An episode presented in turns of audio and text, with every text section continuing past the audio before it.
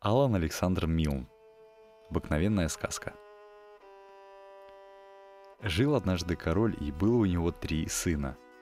Двое старших, ленивые и бестолковые, зато третьего, младшенького по имени Красавчик, любили все, за исключением родственников, кому доводилось хоть раз увидеть его. Если он ехал по городу, то люди прерывали свои занятия, махали шляпами и кричали «Да здравствуй, принц Красавчик!» И даже после того, как он сворачивал за угол, они не возвращались к прерванным занятиям на случай, что и обратно он поедет тем же путем, а им снова захочется помахать шляпами и кричать «Да здравствуй, принц Красавчик!» Сами видите, горожане в нем просто души не чаяли. Но, увы, отец-король такой любви красавчику не испытывал, отдавая предпочтение старшему сыну – чем вызывал всеобщее недоумение. Уж король-то не мог не знать, что в семье, где трое детей и все сыновья, какой-то прок мог быть только от младшего. Особенно странным выглядело это отношение к красавчику, если учесть, что он сам был третьим сыном. Наверное, причину следовало искать в том, что король завидовал популярности своего младшенького. Жила во дворце и старуха, графиня Карамель, которая в недалеком прошлом была гувернанткой красавчика – когда королева лежала на смертном одре, графиня Карамель пообещала ей, что будет присматривать за юным принцем и постарается заменить ему мать. Действительно, красавчик часто советовался с ней по самым деликатным вопросам.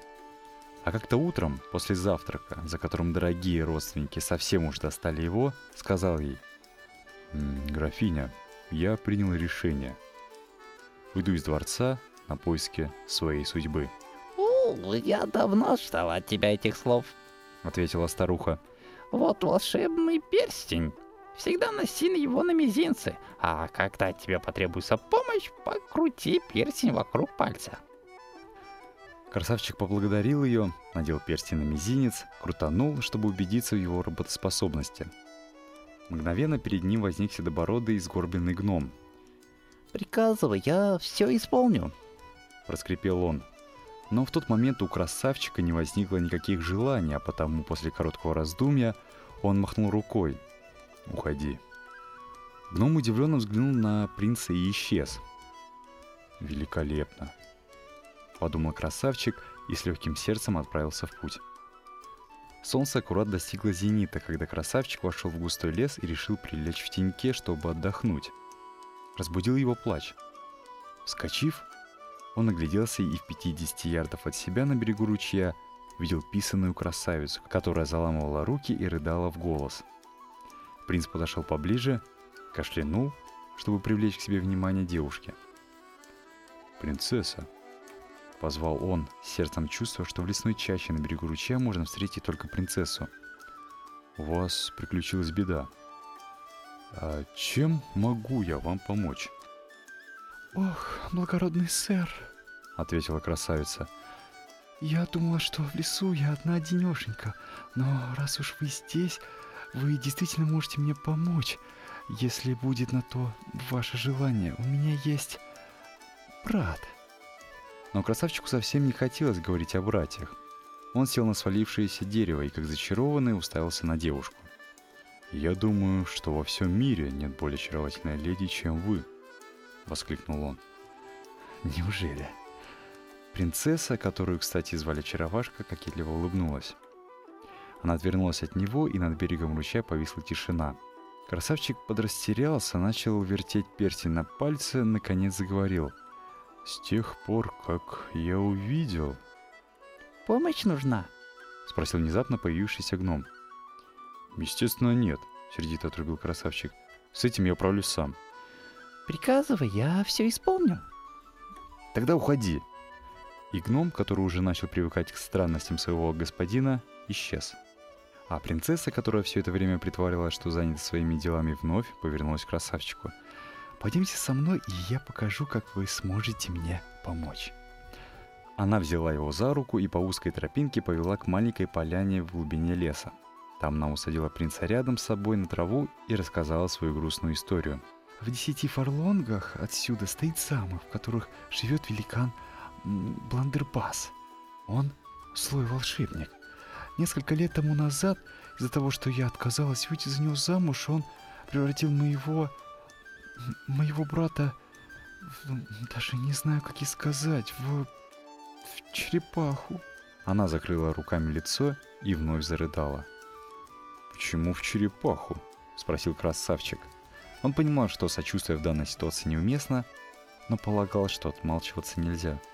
Я не знаю, наверное, по своей прихоти. Это быть черепахой не сахар, не так ли? «А почему он превратил черепаху вашего брата? Э, Я хочу сказать, если бы он превратил в черепаху вас... Р- разумеется, тут же добавил принц, я очень рад, что он этого не сделал. Спасибо. Улыбнулась сквозь слезы чаровашка.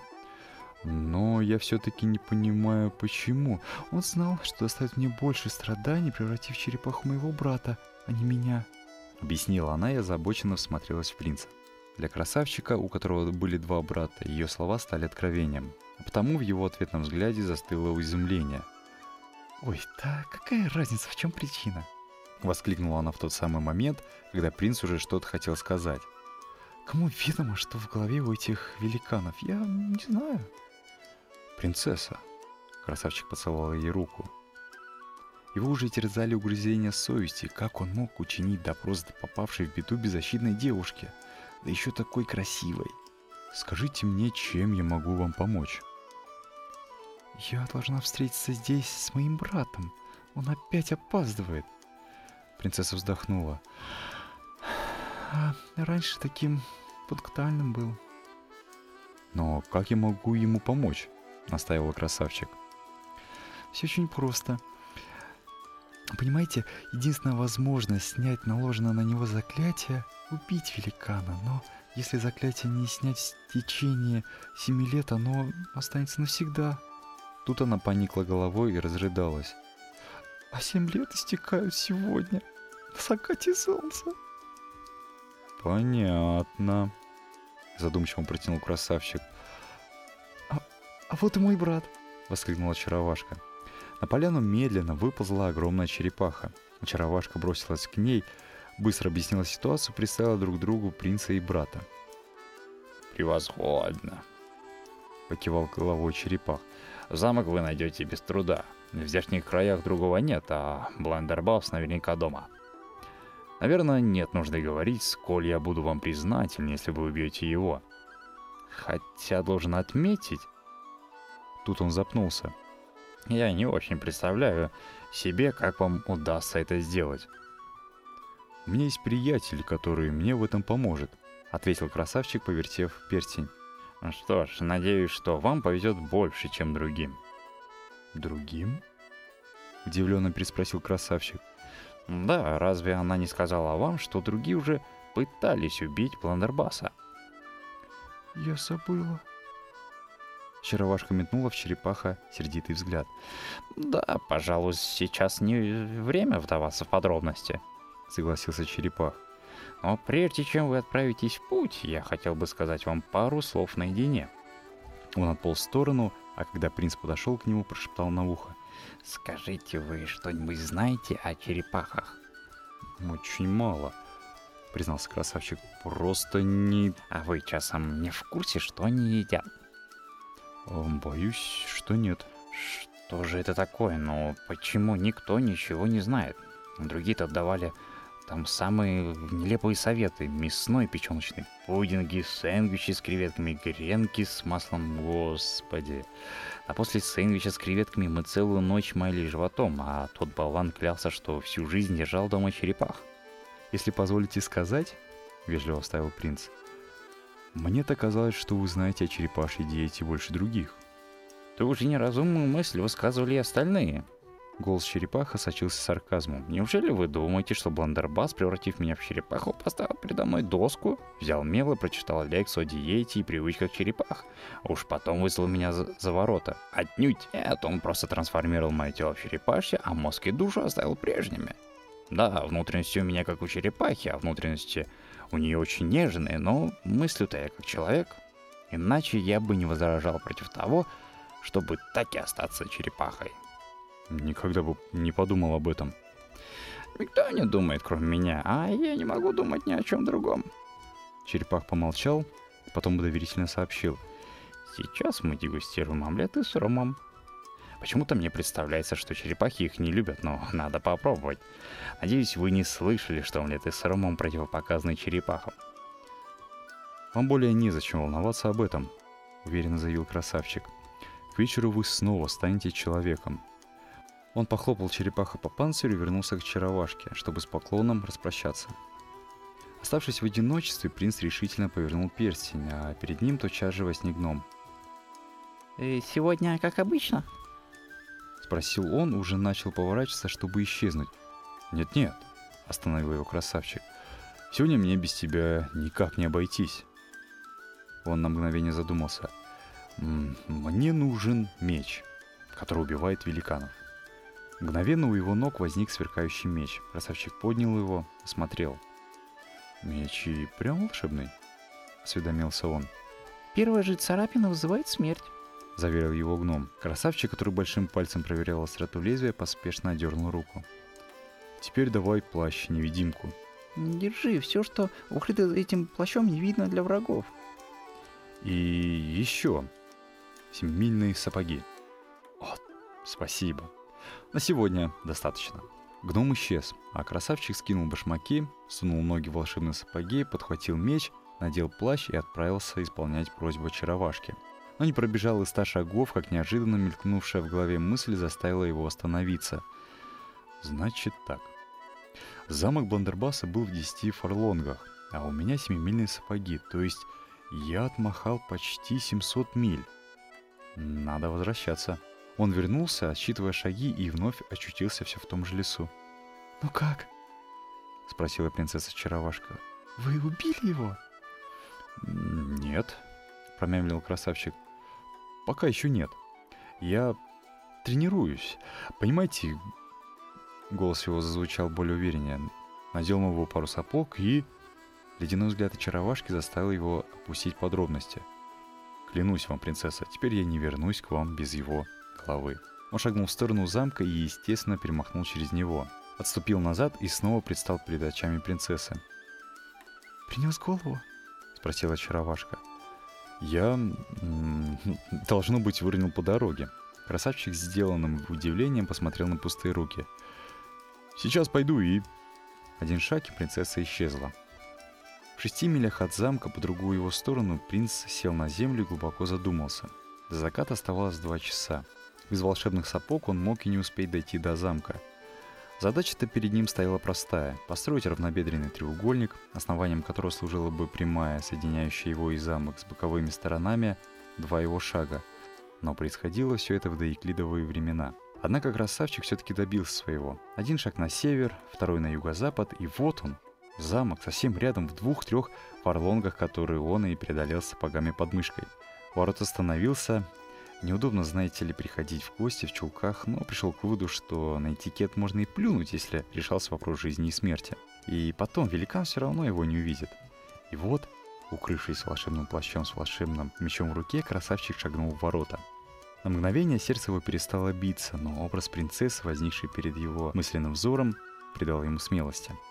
Великан сидел перед камином, зажав между колен сучковатую дубину – Едва красавчик вошел в зал, он обернулся, удивленно вскрикнул, наклонился вперед, чтобы получше разглядеть пришельца, захохотал, откинулся назад. Как и большинство людей, выделяющихся своими габаритами, его отличало доброе сердце, но иной раз он бывал очень упрям. И вся эта история с черепахой как нельзя лучше характеризовала его и с лучшей, и с худшей сторон. «Чего это ты в чулках?» — спросил он красавчика. «Тут никто не спит». Принц замер. «Вы меня видите?» В изумлении спросил он. «Разумеется, вижу. Неужели ты думаешь, что я не замечу человека, который входит в мой замок в чулках? Да я бы обратил на тебя внимание и в толпе». «Паршивый гном», — прорычал красавчик. «Он же поклялся, что плащ скроет меня от глаз врагов». «Значит, мы не враги», — улыбнулся великан. Ты мне очень даже нравишься, что-то в тебе есть. Э, так вот, взять и войти в мой замок, думаю, это любовь с первого взгляда. Так вот, как он провел меня. Нет-нет, дело не в этом.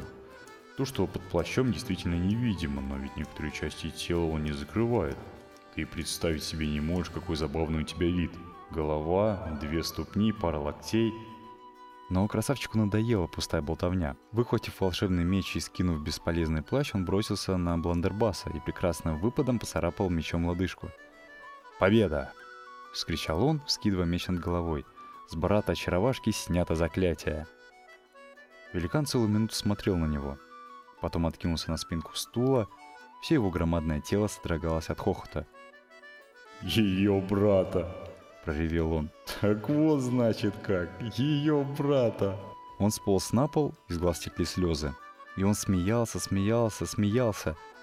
Ее брата, о-хо-хо-хо, я сейчас умру. Ее брата, ее, ее. Красавчика словно громом поразило. Он вертанул перстень. «Чего?» – проскрипел гном. «Я хочу вернуться домой, чтобы гулять по улицам моего города, где все меня знают и любят.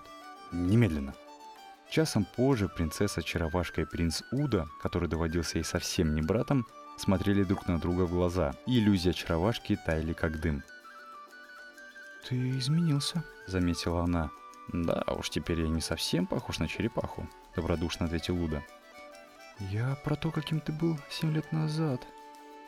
Ты сильно располнел». «Для тебя, чаровашка, время тоже не стояло на месте». «Однако ты видел меня каждый день и продолжал любить».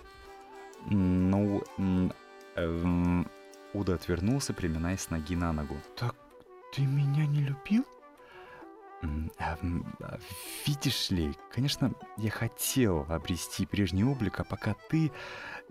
Я хочу сказать, пока мы, пока ты думал, что мы любим друг друга, ты, естественно, старалась мне помочь, а теперь... Ты старый лысый, как я не заметил это раньше? Я не могла заметить, потому что я был черепахой, ответил Уда. По черепашьим меркам я был совсем молодым. Насчет лысины я и не говорю, какая может быть лысина у черепахи. «Я думаю... Я думаю...» — говорила Чарвашка медленно, тщательно выбирая слова. «Что за последний день или два ты сильно подурнел?» Домой красавчик вернулся аккурат к обеду, а на следующее утро уже ехал верхом по улицам, наслаждаясь восторженными приветствиями горожан. В городе его любили все, кроме ближайших родственников. Вандербас же лежал мертвым в своем замке. Мы-то с вами знаем, что его убил волшебный меч – Однако смерть великана породила странную легенду. Если кто-то рассказывал соседу особенно смешной анекдот, последний между приступами хохота говорил «Ну ты даешь, я сейчас умру от смеха». А потом, вытерев слезы, добавлял со вздохом «Как бландербас».